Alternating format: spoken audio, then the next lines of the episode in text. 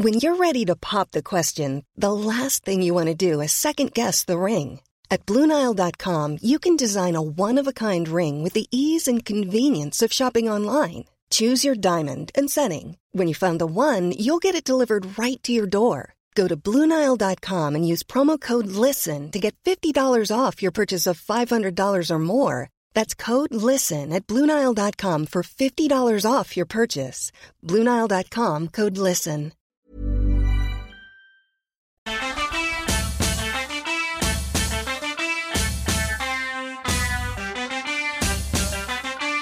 On ne peut plus peindre des intérieurs avec des hommes qui lisent et des femmes qui tricotent.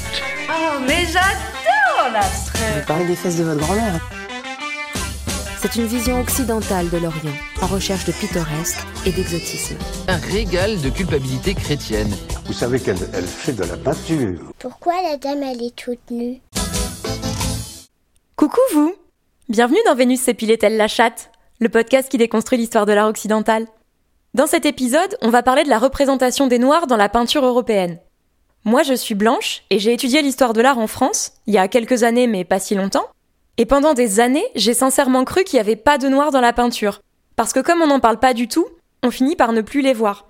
Un des exemples les plus marquants, c'est l'Olympia de Manet, qui représente une femme blanche allongée avec une femme noire qui est sa domestique et qui lui apporte des fleurs. Cette femme, on n'en parle jamais, si ce n'est pour dire que c'est sa domestique. En revanche, au bout du lit, il y a un chat noir, minuscule, qu'on voit à peine, mais sur lequel on a écrit des pages et des pages d'interprétation. Les exemples comme ça sont innombrables parce que l'histoire de l'art occidental, comme l'histoire tout court d'ailleurs, a souvent été écrite par des blancs à destination d'un public blanc. Mais en réalité, des œuvres qui comptent des personnages noirs, il y en a énormément. Dans les collections françaises, il y en a probablement des milliers. Alors comment ça se fait qu'on les voit pas et qu'on n'en parle quasiment jamais? Pour discuter de tout ça, j'ai eu le plaisir de recevoir Naïl Verendoy, qui est historien, prof d'histoire et co-auteur avec Grégoire Fauconnier de Noir entre peinture et histoire. J'ai rencontré Naïl Verendoy dans un café, ce qui fait que le son est pas toujours terrible et qu'on entend parfois des bruits de gamelles dans le fond. J'en suis désolée et j'espère que ça vous empêchera pas de vous concentrer sur toutes les choses passionnantes qu'il a à dire. Naïl Verendoy a eu l'idée d'écrire ce livre après avoir visité un musée à Rennes et s'être rendu compte qu'il y avait énormément de personnages noirs dans les tableaux, mais aucune information les concernant. Il a cherché à en savoir plus, et au fil de leurs recherches avec Grégoire Fauconnier, ils ont trouvé entre 8 et 10 000 œuvres représentant des personnages noirs conservées dans les collections françaises. Ils en ont rassemblé 350 dans leurs livres, et ce qui est impressionnant, c'est l'écart entre le nombre d'œuvres et le fait qu'on les connaisse si mal. Toutes ces œuvres, où étaient-elles? Comment ça se fait que je les voyais pas? J'ai beau être historien, noir, mm. jeune, ce que tu veux, je les voyais pas forcément. Et je, je savais qu'il y en avait un petit peu par-ci, par-là, mais quand j'ai proposé le sujet à Grégoire, il m'a dit, mais c'est une superbe idée, mais est-ce qu'il y aura assez de matière? Le fait qu'on soit historien, c'est vrai qu'on voulait absolument que ce soit des personnes dont on pouvait euh, retracer l'histoire. Et pas du tout euh, quel a été le courant artistique, quel pinceau il a utilisé, quelle technique, quelle méthode. C'était vraiment la personne, euh, qu'est-ce qu'elle représentait, si, si elle était symbolique, s'il s'agit d'une allégorie, ou alors est-ce qu'elle a eu un parcours, est-ce que c'est une personne qui a vécu en Italie, en France, dans l'Europe à l'époque. Il y avait zéro pédagogie, et puis on parlait même pas, alors que c'était un portrait d'une femme noire, il y avait marqué allégorie du printemps ça attise la curiosité en même temps. On peut se dire peut-être que si ça avait été volontaire, ça pouvait être intéressant, mais je pense pas que, c'était volontaire. Je pense vraiment que c'était un, manque criant d'informations, mais aussi peut-être se dire que ça intéressait pas le public de savoir euh, qui était-il, alors que sur euh, beaucoup de personnages, euh, on va dire non noirs ou d'autres blancs, je sais pas comment les appeler, il s'est expliqué et puis on dit le marquis. etc., etc. Et donc là, il y avait absolument rien. Et donc, ça peut être une femme noire qui prend un grand tableau comme ça, sans information. Au-delà du manque d'information, il y a aussi une tendance assez fréquente dans la peinture européenne, c'est que les personnages noirs sont rarement le sujet du tableau et occupent rarement le centre. Au contraire, ils sont souvent situés en périphérie. C'est vraiment l'un de nos objectifs, c'est déplacer le regard, d'être face à une toile ou même dans un musée et de regarder parfois l'arrière-plan, regarder sur la gauche, la droite, d'aller au-delà du cartel, malheureusement. Depuis le début, on a, on a cette idée de se dire, mais il y a un tout petit personnage noir là dans cette multitude de personnes. Il faut les mettre. On peut pas juste parler des personnages qu'on a au premier plan. Et donc pendant longtemps, on a appelé cette partie euh, où est le noir, un peu en mode où est Charlie, parce qu'il y a un noir quelque part ou plusieurs. mais ils ont quand même une signification. Ça montre leur présence. On a une œuvre avec Christophe Colomb euh, qui revient voir Isabelle la catholique en Espagne. Et il y a un noir dedans. C'est vrai que ça montre qu'il y avait déjà euh, cette idée de noir en Espagne et qu'il y a toujours eu ces personnages présents. Des œuvres comme celle-ci, avec des personnages noirs qui font, entre guillemets, partie du décor, il y en a beaucoup. Pour certaines, elles sont très anciennes, et ce qu'elles racontent aussi, c'est que l'Europe n'a jamais été toute blanche. On estime que dans les années 1500, dans les grandes villes du sud de l'Europe comme Séville, Malaga ou Lisbonne, environ 10% de la population était noire. Donc les contacts entre l'Europe et l'Afrique existaient déjà bien avant l'esclavage, même si évidemment l'esclavage les a intensifiés. Et une des premières choses que Naïl Verendoy m'a expliqué, c'est que quand il raconte qu'il travaille sur la représentation des Noirs dans la peinture, les gens imaginent très souvent que ça se limite à l'esclavage ou à la colonisation. Alors qu'en réalité, la présence des Noirs dans la peinture occidentale est beaucoup plus riche et variée que ces deux périodes. On pensait vraiment travailler sur l'esclavage. Parce qu'aussi, on est, on, est, on est contraint, on est cadré, on est euh, conditionné par cela. Et c'est vrai qu'on pensait beaucoup travailler sur des œuvres d'Américains, mais tellement on avait d'œuvres, on est resté que sur des artistes européens, et très peu sur l'esclavage finalement, c'est un seul thème sur les dix. Et en plus, c'est un thème qu'on n'aurait pas pu beaucoup plus développer que ça, parce que là, on a peut-être euh, une trentaine de toiles sur l'esclavage, mais en tout et pour tout, on doit en avoir une 150. C'est pas un choix de notre part d'avoir voulu réduire la part de l'esclavage, c'est une réalité. Et puis dans l'inconscient collectif, je pense qu'on finalement on réfère toujours euh, les Noirs à, l'esclavage et leur histoire c'est celle de l'esclavage. Et ça, ça s'est construit aussi par les historiens et par l'historiographie. Maintenant aujourd'hui, euh, j'espère qu'il y a une nouvelle historiographie qui est en train de s'écrire. Je pense qu'il y a tout un travail à faire et tant que ce travail n'est pas réalisé, il y aura toujours ce manque et on pensera que euh, l'histoire des Noirs se superpose ou se fusionne avec celle de l'esclavage alors qu'elle est précédente et puis elle, est, même elle continue après.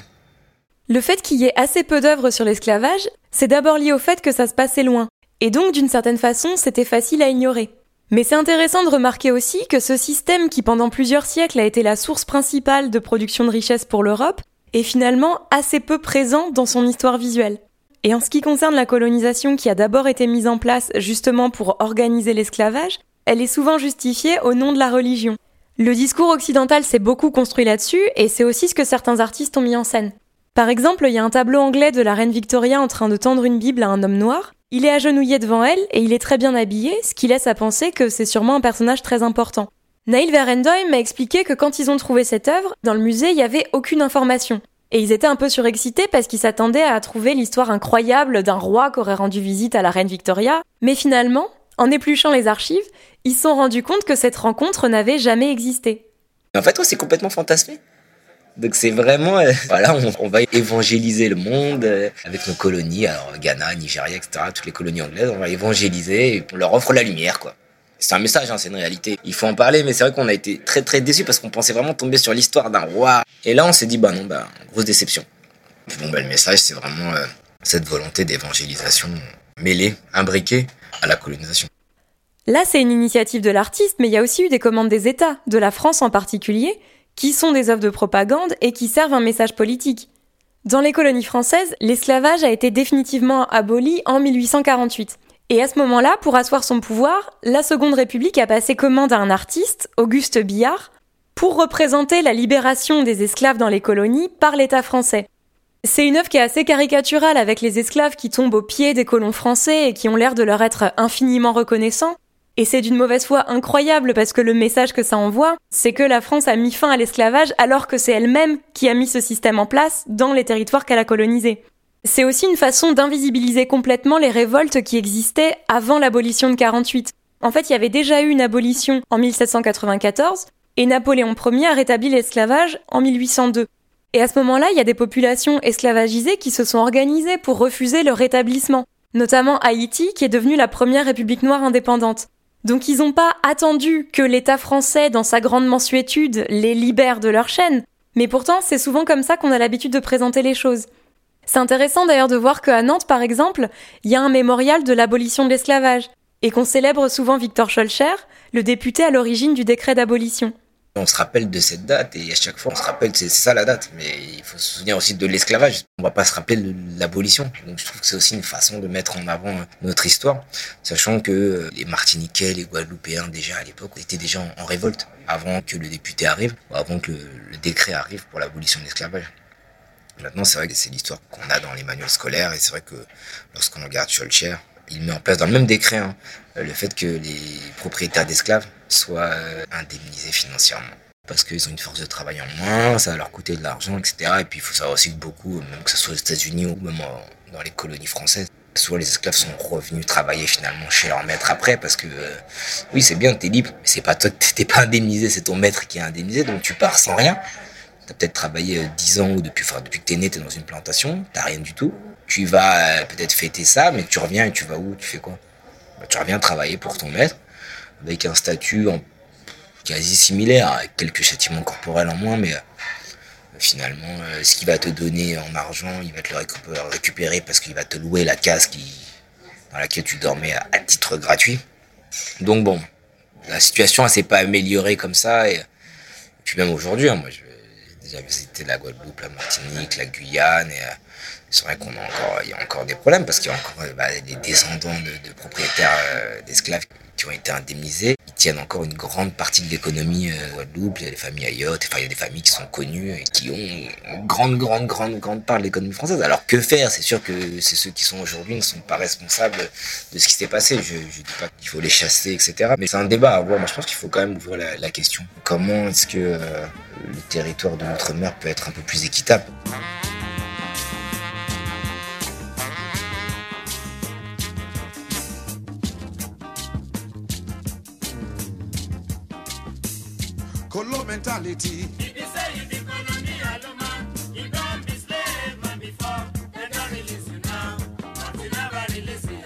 Dans la culture occidentale, on a souvent eu tendance au fil des époques à blanchiser des personnages qui historiquement n'étaient pas blancs. C'est le cas par exemple d'Alexandre de Médicis, qui fait partie d'une des familles européennes les plus puissantes de la Renaissance et qui était le fils illégitime, comme on dit, d'un prince et d'une esclave noire. Il y a des doutes sur sa filiation exacte, mais il est certain qu'il était métis et on a deux portraits qui datent de son vivant. Il y en a un où il est représenté avec la peau sombre et les cheveux crépus, et un autre où il est complètement blanchi avec des traits plus occidentaux. Il y a d'autres portraits qui ont été faits après sa mort, et dans cela c'est plutôt la version blanche qui est la plus courante, au point qu'on a fini par oublier qu'un des personnages les plus puissants de son époque n'était pas blanc. Ce phénomène aujourd'hui il est connu et il est nommé, on appelle ça le whitewashing, mais ça montre bien que c'est pas quelque chose de récent. C'est un mécanisme d'invisibilisation qui crée des biais et des erreurs dans notre façon d'appréhender l'histoire, qui ensuite se répercutent d'une époque à l'autre. Un des exemples les plus récents, c'est le film sur Alexandre Dumas, où on a choisi Gérard Depardieu pour l'incarner. Le problème, c'est que Depardieu est blanc, mais Dumas ne l'était pas du tout puisqu'une de ses grand-mères était une esclave noire. Ce mécanisme d'invisibilisation, il est assez difficile à analyser en détail, mais pour Naïl Verendoy, il est assez représentatif de quelque chose de spécifiquement français. On a euh, cette vision française de se dire euh, on est un pays où on ne reconnaît pas les différences entre les individus. Alors ça peut être beau, c'est beau dans, l'idée. Mais dans les faits, finalement, ça fonctionne pas parce que euh, je lisais un rapport du défenseur des droits de, 2015, je pense, qui disait voilà que quand on est noir à, Gare du Nord aujourd'hui, on a, mais je crois que c'est incroyable, c'est 30 ou 35 fois plus de chances de se faire contrôler qu'un non noir. Donc à un moment, qu'est-ce qu'on fait avec ça? Et je pense que oui, en, remettant en, valeur et en, et exergue tous ces, tous ces personnages qui ont participé à notre histoire. Parce que moi, je suis pas en train de dire il y a eu l'histoire des Noirs euh, qui est complètement indépendante de celle de la France. Non, ils ont participé à l'histoire de France. C'est important de comprendre que notre pays, notre Europe, elle s'est construite de la diversité. C'est-à-dire que quand on voit les, Italiens qui arrivent au 19e siècle, les Polonais au début du 20e, enfin, c'est ça la France. Et on oublie, mais, euh, mais c'est notre histoire. Dans le livre de Naïl Verendoy, il y a un très beau portrait d'un homme noir qui s'appelle Ayuba Suleiman Diallo, qui date du 18e siècle et ce portrait, il est incroyable parce que c'est peut-être la première fois qu'une personne noire est représentée pour elle-même, qu'elle est le sujet du tableau et pas un élément du décor. Cette œuvre, elle est doublement intéressante parce qu'Ayouba Diallo est représenté selon les codes de la noblesse de l'époque. Et ça, ça s'explique parce qu'à ce moment-là, il était en Angleterre, où il faisait partie de la haute société, après avoir été lui-même esclave. C'était quelqu'un de très érudit et très brillant, et c'est aussi ce qui lui a valu l'honneur d'être peint de cette façon. Et ça, finalement, ça n'a pas beaucoup changé aujourd'hui. On attend toujours des minorités entre guillemets qu'elles se distinguent par des parcours ou des histoires incroyables, tandis que la majorité dominante peut se permettre d'être tout à fait banale, voire carrément médiocre. L'histoire de cet homme est intéressante aussi parce qu'elle permet de se rendre compte que souvent l'histoire est bien plus compliquée que ce qu'on imagine. J'aime beaucoup l'histoire d'Ayuba parce que je la trouve incroyable. Je l'aime bien parce qu'elle est elle va vraiment elle contredit l'histoire, elle va à l'encontre de l'histoire. Alors c'est exceptionnel mais Justement, c'est ce qui est intéressant de cette histoire. Ce Sénégalais qui est imam, qui a lui-même des esclaves, qui va les vendre, il n'arrive pas à les vendre, il est finalement attrapé par d'autres, qui le vendent lui-même, il va être euh, dans les plantations euh, en Amérique. Puis après, il va réussir euh, par des histoires rocambolesques et des pérégrinations à arriver en Angleterre. Et puis il va rencontrer le roi, et puis après il rentre au Sénégal. C'est juste incroyable ce qui a pu se passer. Déjà, l'esclavage, c'est quelque chose d'incroyable parce qu'on se dit comment les hommes ils ont pu faire ça. Et puis même dans ces atrocités de l'humanité, il y a des exemples qui viennent fissurer tout ce qu'on pouvait imaginer, tous nos modèles. Et je pense qu'aujourd'hui, on est, on est prêt à accepter la complexité de l'histoire. Quand j'étais petit, je pense en cinquième, moi j'aimais beaucoup l'histoire et j'étais un, fan de Napoléon. Ouais, quand même, bah oui. Là, j'ai fait une tête bizarre parce que c'est quand même Napoléon qui a rétabli l'esclavage en 1802. Et je me suis demandé ce qu'allait pas dans notre façon d'enseigner l'histoire en France pour qu'un petit garçon noir dans les années 90 se mette à l'idolâtrer. Et oui, parce que mon professeur d'histoire m'avait fait un exposé sur ces guerres. Moi, j'avais été à la bibliothèque d'Argenteuil, j'avais cherché toutes ces guerres, toutes les batailles qu'il avait menées. Et c'est vrai qu'avec bah, le recul, j'ai appris ce qu'il a fait aussi de mauvais. C'est ça l'histoire, c'est que c'est complexe. C'est pas juste euh, ce qu'on nous explique, hein, un commerce triangulaire très simplifié, c'est beaucoup plus complexe. Il y a un autre personnage dont l'histoire est intéressante, c'est Jean-Baptiste Belay. Aujourd'hui, il n'est pas très connu du grand public, mais il faisait partie de l'armée révolutionnaire et il est devenu le premier député noir de France. On a un portrait de lui qui est assez intéressant parce qu'il concentre certaines tendances du regard blanc porté sur les personnes noires. Dans cette œuvre, il porte son habit officiel de député, il est entouré de plusieurs symboles républicains, mais pourtant il y a aussi des stéréotypes raciaux. On voit le buste de Rénal, il est là au premier plan, mais l'arrière-plan, c'est pas du tout la France, c'est Saint-Domingue. Donc toujours pour rappeler aussi sa provenance. Et ça, c'est vrai que c'est quelque chose de, je vais pas faire d'anachronisme, c'est quelque chose de français, très franco, franco-français. C'est euh, d'où tu viens? Et là, on a l'impression qu'à chaque fois dans les personnages, on leur dit mais d'où tu viens? Tiens, ah, été français, d'accord, t'es député français, mais d'où tu viens? Ah, bah, t'es de Saint-Domingue. Et c'est vrai qu'en France, en tant que Noir, on le reçoit tout le temps, ce, message. Ah, t'es, d'où euh? Bah, C'est la France. Dans le portrait de Jean-Baptiste Belay, malgré le vêtement officiel, on peut pas s'empêcher de remarquer une énorme bosse à l'entrejambe, qui renvoie à des stéréotypes racistes qu'on connaît trop bien, et qui contribue à hypersexualiser et animaliser les corps noirs. Dans cette œuvre, il porte une boucle d'oreille. Au début, je pensais que c'était un détail, mais Neil Verendoy m'a expliqué que représenter les Noirs avec des boucles d'oreilles ou parfois un collier, c'est une référence directe aux chaînes que portaient les esclaves. Et d'ailleurs, c'est affreux, mais c'est de là que vient le terme créole pour les boucles d'oreilles en forme d'anneau. Donc même Jean-Baptiste Belay, qui est un homme politique, on le représente avec une boucle d'oreille pour le renvoyer à son statut d'ancien esclave. J'arrive pas à savoir s'il en avait une, j'ai trouvé un autre tableau, mais on n'a pas pu être sûr que c'était lui qui était représenté dessus, ou il en avait pas, et euh, dans les mentions qu'on a pu lire, dans les descriptions écrites, jamais il était fait mention de, sa boucle d'oreille. Il y avait aussi une volonté parfois de, même si c'est pas généralisable, de féminiser aussi, euh, d'émasculer les hommes pour les rendre un peu moins virils et un peu moins forts parce qu'on avait cette idée qu'ils étaient forts, puissants, très virils, très sexualisés. Et en même temps, bah, l'homme blanc, ça lui plaît pas aussi d'être dans cette volonté de domination, d'être dominé. c'est vrai qu'on a des tableaux avec plein de personnages et les seuls personnages, même hommes, qui ont des boucles d'oreilles, ce sont les noirs. L'hypersexualisation des corps noirs, elle vient d'abord de la domination créée par le système esclavagiste, dans lequel les corps des esclaves, en particulier ceux des femmes, étaient à la disposition des colons. Le passage qui suit aborde les viols d'esclaves.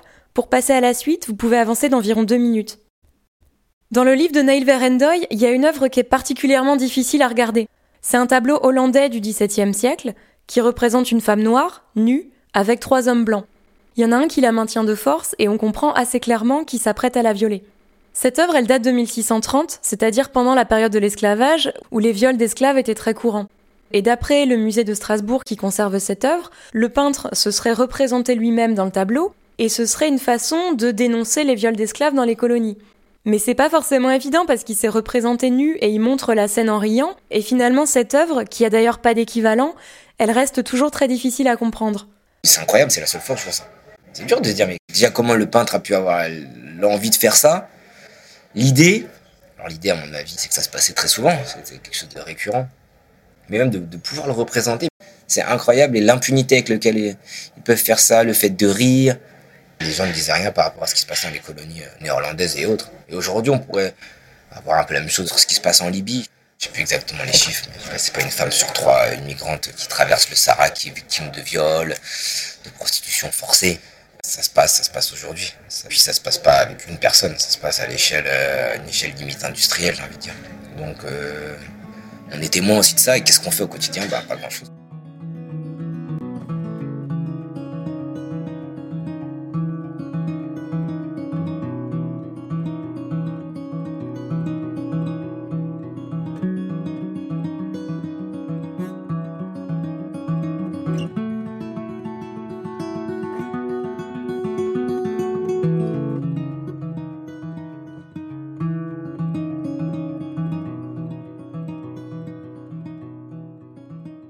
C'est surtout au XIXe siècle que l'hypersexualisation du corps des femmes noires se développe dans la peinture européenne. À cette époque, les artistes voyagent dans des territoires qui sont alors des colonies françaises et ils projettent sur les femmes un tas de fantasmes qui voudraient qu'elles soient plus offertes ou plus disponibles. C'est quelque chose qui est complètement construit par le regard occidental et qu'on voit particulièrement dans l'orientalisme. Ce mouvement, il se développe en même temps que la colonisation du Maghreb, et pour les artistes occidentaux, ça devient une espèce de réservoir inépuisable de fantasmes, notamment les hammams sur lesquels ils font un peu une fixette, et c'est pour ça qu'on retrouve plusieurs scènes de bain ou de hammam dans la peinture orientaliste. Dans ces scènes, il arrive très souvent qu'on voit deux femmes, une blanche au milieu et une noire à côté qui est sa servante. La plupart du temps, elles sont pas très habillées, et il y a comme une espèce d'érotisme latent entre elles deux. Et dans la plupart de ces œuvres, le corps de la femme noire est utilisé pour mettre en valeur la blancheur de l'autre. C'est-à-dire que la blancheur est considérée comme la norme de beauté, et le corps noir va servir à mettre en valeur cette blancheur. Et ça, on voit que deux siècles plus tard, ça a pas beaucoup changé, même si c'est en train. Cette hypersexualisation, elle se limite pas à l'orientalisme, elle existe aussi dans d'autres courants artistiques et en littérature. Souvent, ça se traduit par une animalisation qui aujourd'hui nous paraît excessivement choquante, mais qui était très courante à l'époque. On voit ça très bien par exemple dans un roman de Pierre Loti, qui décrit une femme noire de cette façon, je cite, Une puissance de séduction matérielle, quelque chose d'indéfinissable, qui semblait tenir à la fois du singe, de la jeune vierge et de la tigresse. On se rend compte aussi que cette hypersexualisation se développe au milieu du XIXe siècle, c'est-à-dire en même temps que l'abolition de l'esclavage. Ça peut sembler paradoxal à première vue, mais en fait c'est aussi une façon de perpétuer une logique de domination. On ne peut plus dominer juridiquement, il n'y a plus de code noir et il n'y a plus d'esclavage. Mais euh, on a encore besoin d'utiliser cette matière et puis euh, on n'est quand même pas légal euh, des noirs. Donc finalement, on va commencer à hiérarchiser les races et puis dire que les noirs seraient restés au tout début, après l'homo sapiens sapiens. D'ailleurs, c'est pour ça qu'ils sont restés en Afrique, parce qu'on sait déjà que l'homme vient de l'Afrique. Et donc, ceux qui auraient migré et qui auraient euh, pris le monde entier seraient des races évoluées. Cette façon d'étudier, de classer, de hiérarchiser les races, c'est ce qu'on appelle le racisme scientifique, qui s'est particulièrement développé en France au XIXe siècle, notamment autour de naturalistes comme Cuvier. C'est assez difficile à imaginer aujourd'hui, mais c'est allé vraiment loin au point de créer des zoos humains. C'est-à-dire qu'il y avait des familles entières venues d'Afrique qui étaient exposées dans des zoos et offertes au regard du public. C'est une pratique qui s'est mise en place dans la continuité des expositions coloniales, c'est-à-dire le fait de rapporter et d'exposer les productions des colonies, et ça a eu beaucoup de succès jusqu'aux années 30. On sait qu'à l'époque, certains artistes trouvaient leur modèle dans les eaux humains. Ça veut dire qu'entre ces deux univers, il y a une réelle perméabilité dans la construction d'une altérité, la construction d'un corps exotique, voué au divertissement des Blancs.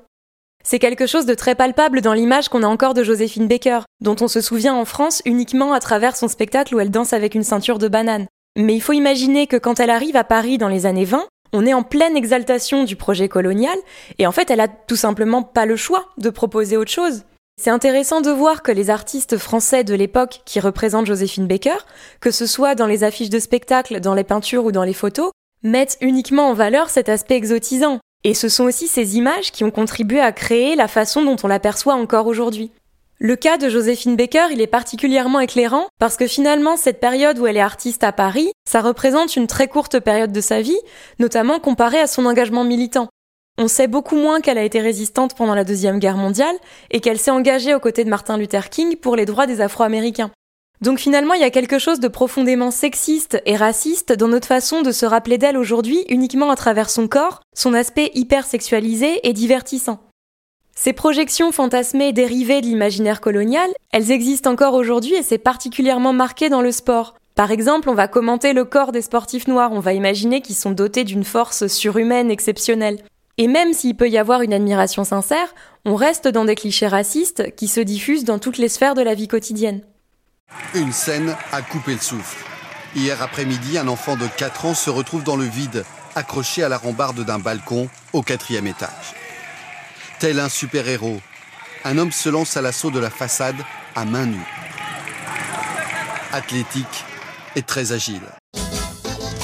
Percevoir les Noirs en Europe comme des objets de divertissement, c'est hélas pas quelque chose de récent. Dans le livre de Naïl Verendoy, j'ai découvert une pratique qui aujourd'hui nous semble effroyable, mais qui était assez répandue au XVIIe et XVIIIe siècle, et qui consistait, pour les aristocrates, à s'entourer de serviteurs noirs qui étaient des enfants. Ça se pratiquait beaucoup dans les grandes villes portuaires, mais aussi à la cour de France. Ça vient de cette première mondialisation avec euh, l'esclavage, etc. Les produits coûteux qui arrivaient sur le territoire européen, le café, le thé, les épices, Et puis, euh, il fallait toujours montrer qu'on était plus riche. Il y a une concurrence aussi euh, capitaliste. Et dans ce mécanisme, avoir un petit noir, ce qu'ils appelaient un négrillon, une négrillonne, c'était un signe extérieur de richesse. Dans son tableau, il fallait le mettre en bas, en contrebas. Et en même temps aussi, ça montrait aussi la blancheur de sa peau, parce que c'était important d'être blanc très blanc. Des fois, les femmes mettaient de la poudre blanche pour être très très très blanche. Et du coup, d'avoir un petit noir, ça rehaussait aussi la couleur. On voit ça de façon très nette dans un portrait de Mademoiselle de Clermont, une des princesses de Bourbon, qui est représentée avec ses six serviteurs noirs. Elle est au milieu, avec les six enfants autour d'elle, les plus clairs vers le centre et les plus foncés vers les côtés. Donc ce que montre cette œuvre, c'est d'abord une hiérarchie de classe, il y a un rapport de maître à serviteur, mais aussi une hiérarchie de couleurs. Ça montre aussi que le colorisme, c'est-à-dire le fait de hiérarchiser les personnes noires en valorisant les plus claires, ça existait déjà. On sait que parmi ces petits serviteurs, certains étaient offerts en cadeau. C'est le cas par exemple de Zamor, qui était le page de Madame du Barry, la maîtresse de Louis XV, qui est représentée dans plusieurs tableaux. C'est le cas aussi d'une petite fille qui s'appelait Ulrika, qui n'était pas domestique mais qui a été élevée par un couple d'aristocrates français. On la voit dans plusieurs portraits où elle est représentée comme n'importe quelle petite fille de la noblesse du XVIIIe, si ce n'est qu'elle est noire. Sa vie est assez bien documentée et elle fait étrangement écho à des questions qu'on se pose aujourd'hui sur l'adoption par exemple. Il y avait le gouverneur français au Sénégal qui voit cette petite fille qui aurait été orpheline. Et lui, il pense à sa grande-tante qui est sexagénaire et, euh, et sans enfant. Elle n'a pas eu la chance d'avoir d'enfant avec son mari. Et donc il dit, bah tiens, euh, je vais leur offrir un cadeau. et donc euh, bah, il lui offre cette petite fille Eureka. Et donc comme ils ont 60 ans et qu'ils n'ont jamais eu d'enfant, à ce moment-là ils pourront pas en avoir, c'est vrai qu'ils vont euh, lui comme leur fille. Et bien que euh, Zamor ou, Rika avaient tous les codes de la noblesse, mais tous, ils peuvent pas s'insérer dans la société. Ils peuvent pas se marier, ils meurent seuls, ils meurent jeunes aussi. Le poids des normes sociales et le poids du racisme est trop présent. On rêve de musée, mais pas d'être muséifié. Sous la nef, l'ancienne gare, mais personne n'y prend garde. Au moment où j'ai rencontré Naïl Verendoy, c'était les derniers jours d'une exposition au musée d'Orsay qui s'appelait Le Modèle Noir. C'était une expo qui s'interrogeait sur les modèles, les personnes dans le tableau, mais avec un angle assez différent de celui de Naïl Verendoy et complètement indépendamment de son livre. Cette exposition, elle est d'abord née à New York, grâce à Denise Merel, une historienne de l'art africaine-américaine qui a énormément fait avancer l'étude de la représentation des Noirs dans l'art occidental, et au Rijksmuseum d'Amsterdam, en 2008, il y avait déjà une grande exposition sur le sujet, bien plus large que celle du musée d'Orsay puisqu'elle allait du 15e au 19e siècle. Donc l'expo du musée d'Orsay, c'était une première en France, et c'est important de le souligner, mais c'était pas du tout une invention française. Et malheureusement, la France est quand même un peu en retard sur le sujet. On a été convié avec Grégoire au, vernissage euh, de l'expo, alors pas du tout par le musée d'Orsay, mais par Beaux-Arts Magazine, parce qu'on a rédigé le catalogue euh, hors série. Et finalement, dans le vernissage, il y avait trois Noirs de France, c'est-à-dire il y avait Abdel Malik, qui est ambassadeur, euh, parce qu'il a fait un spectacle. Il y avait un ami, je suis venu avec un ami, qui est noir, et moi. Mon ami et, noir. Voilà, mon ami noir. Et donc, en fait, finalement, on était trois Noirs de France, et, et pourtant, il y avait peut-être une trentaine de Noirs, mais Noirs américains, Afro-américains. Et je me suis dit, c'est quand même dur de se dire que dans mon pays, bah, on n'existe pas, et qu'il faut que tout ça soit impulsé par les Américains.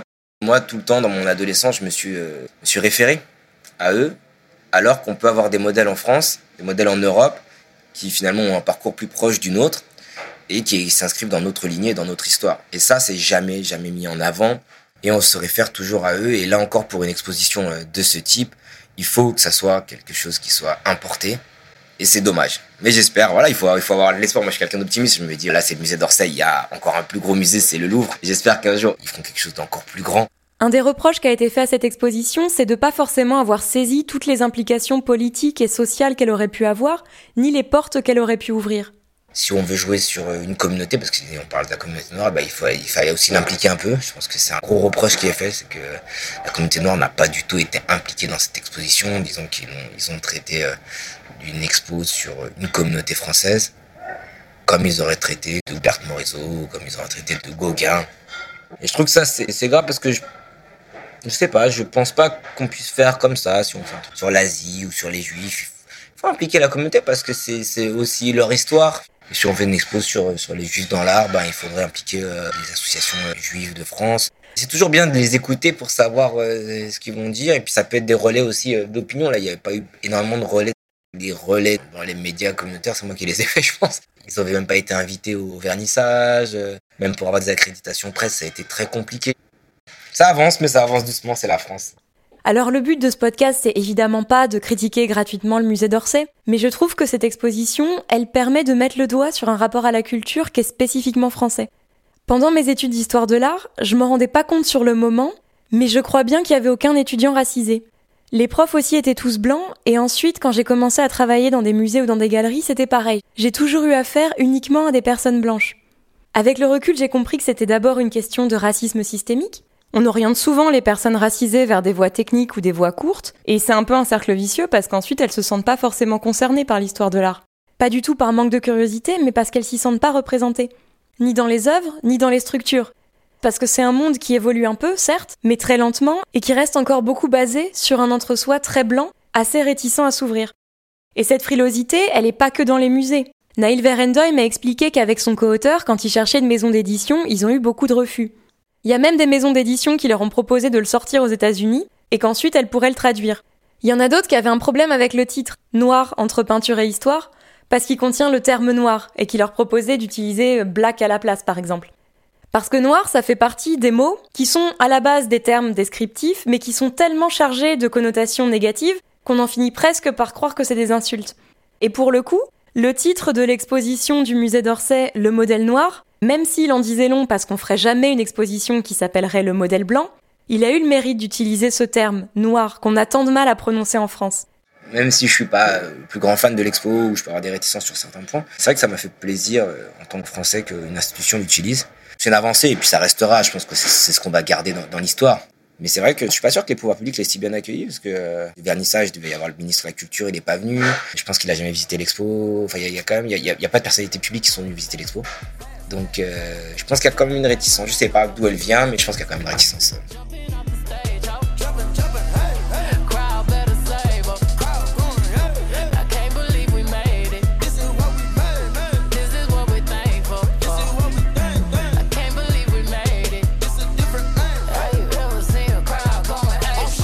Dans certains tableaux anciens, surtout à la Renaissance, on se rend compte que les personnages noirs, en plus d'occuper la périphérie des tableaux, sont souvent représentés de façon assez stéréotypée, sans aucune individualisation et sont presque interchangeables.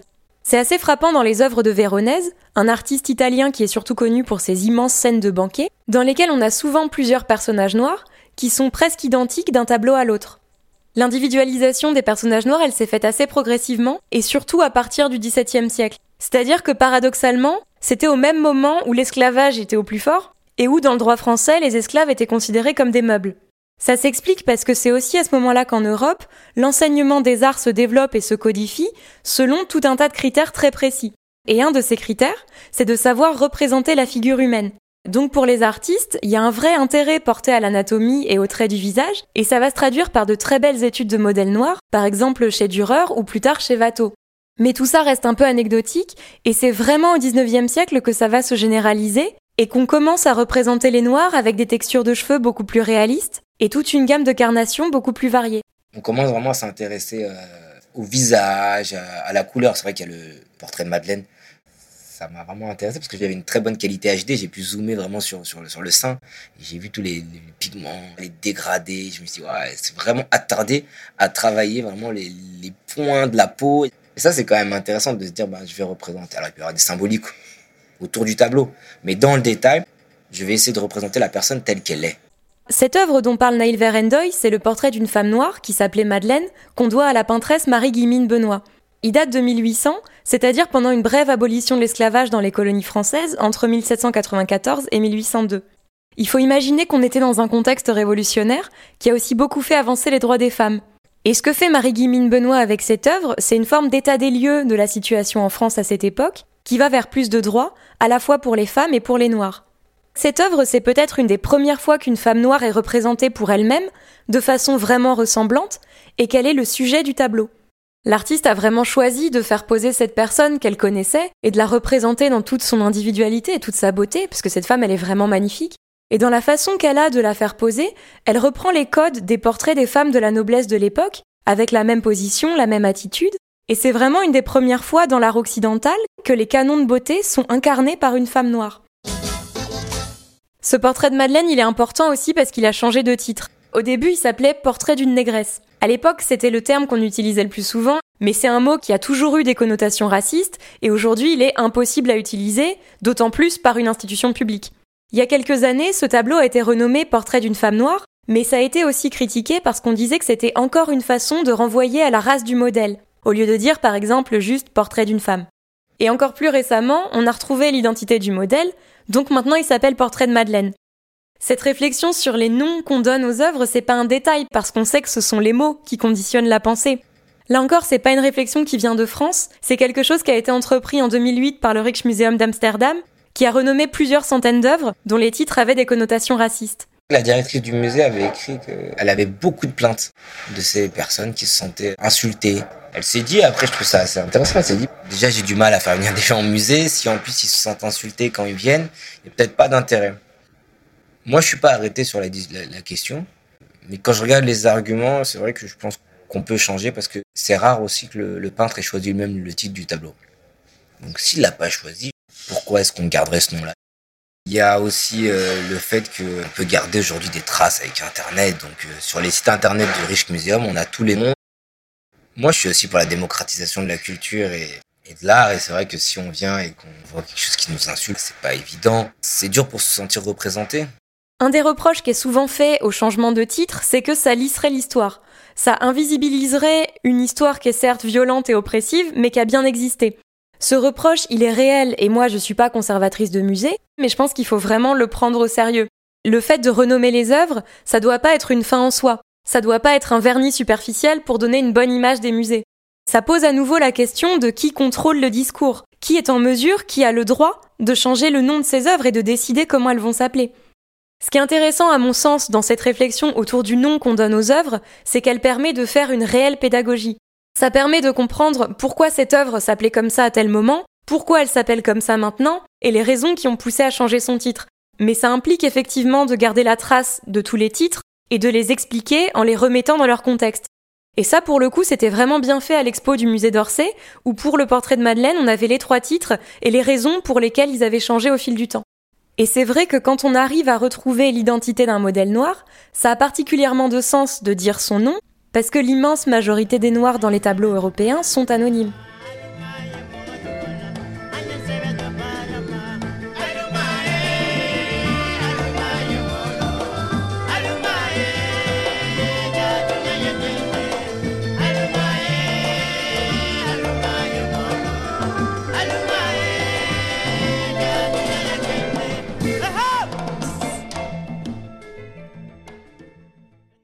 Vous vous rappelez du tableau de Manet dont je parlais au début de cet épisode?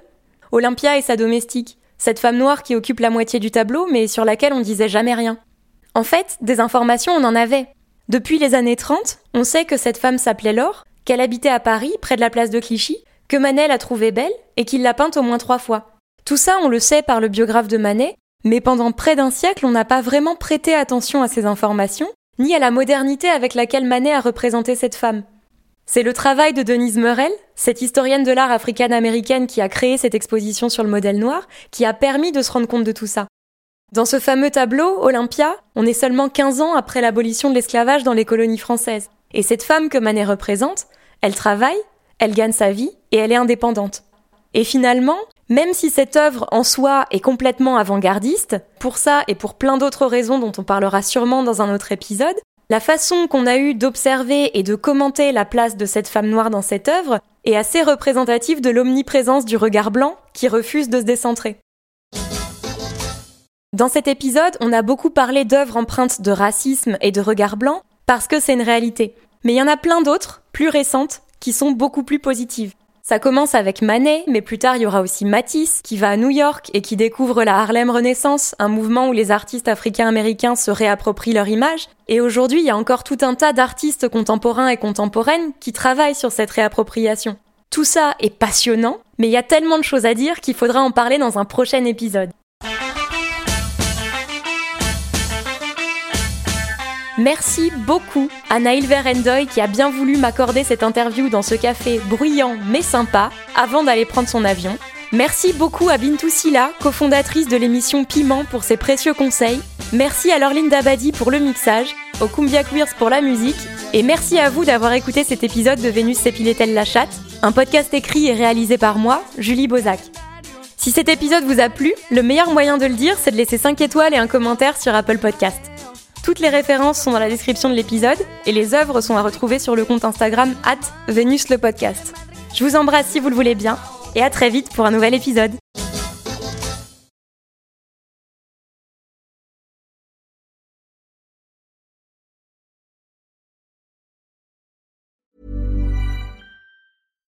Here's a cool fact a crocodile can't stick out its tongue. Another cool fact you can get short term health insurance for a month or just under a year in some states. United Healthcare short term insurance plans are designed for people who are between jobs, coming off their parents' plan, or turning a side hustle into a full time gig. Underwritten by Golden Rule Insurance Company, they offer flexible, budget friendly coverage with access to a nationwide network of doctors and hospitals. Get more cool facts about United Healthcare short term plans at uh1.com.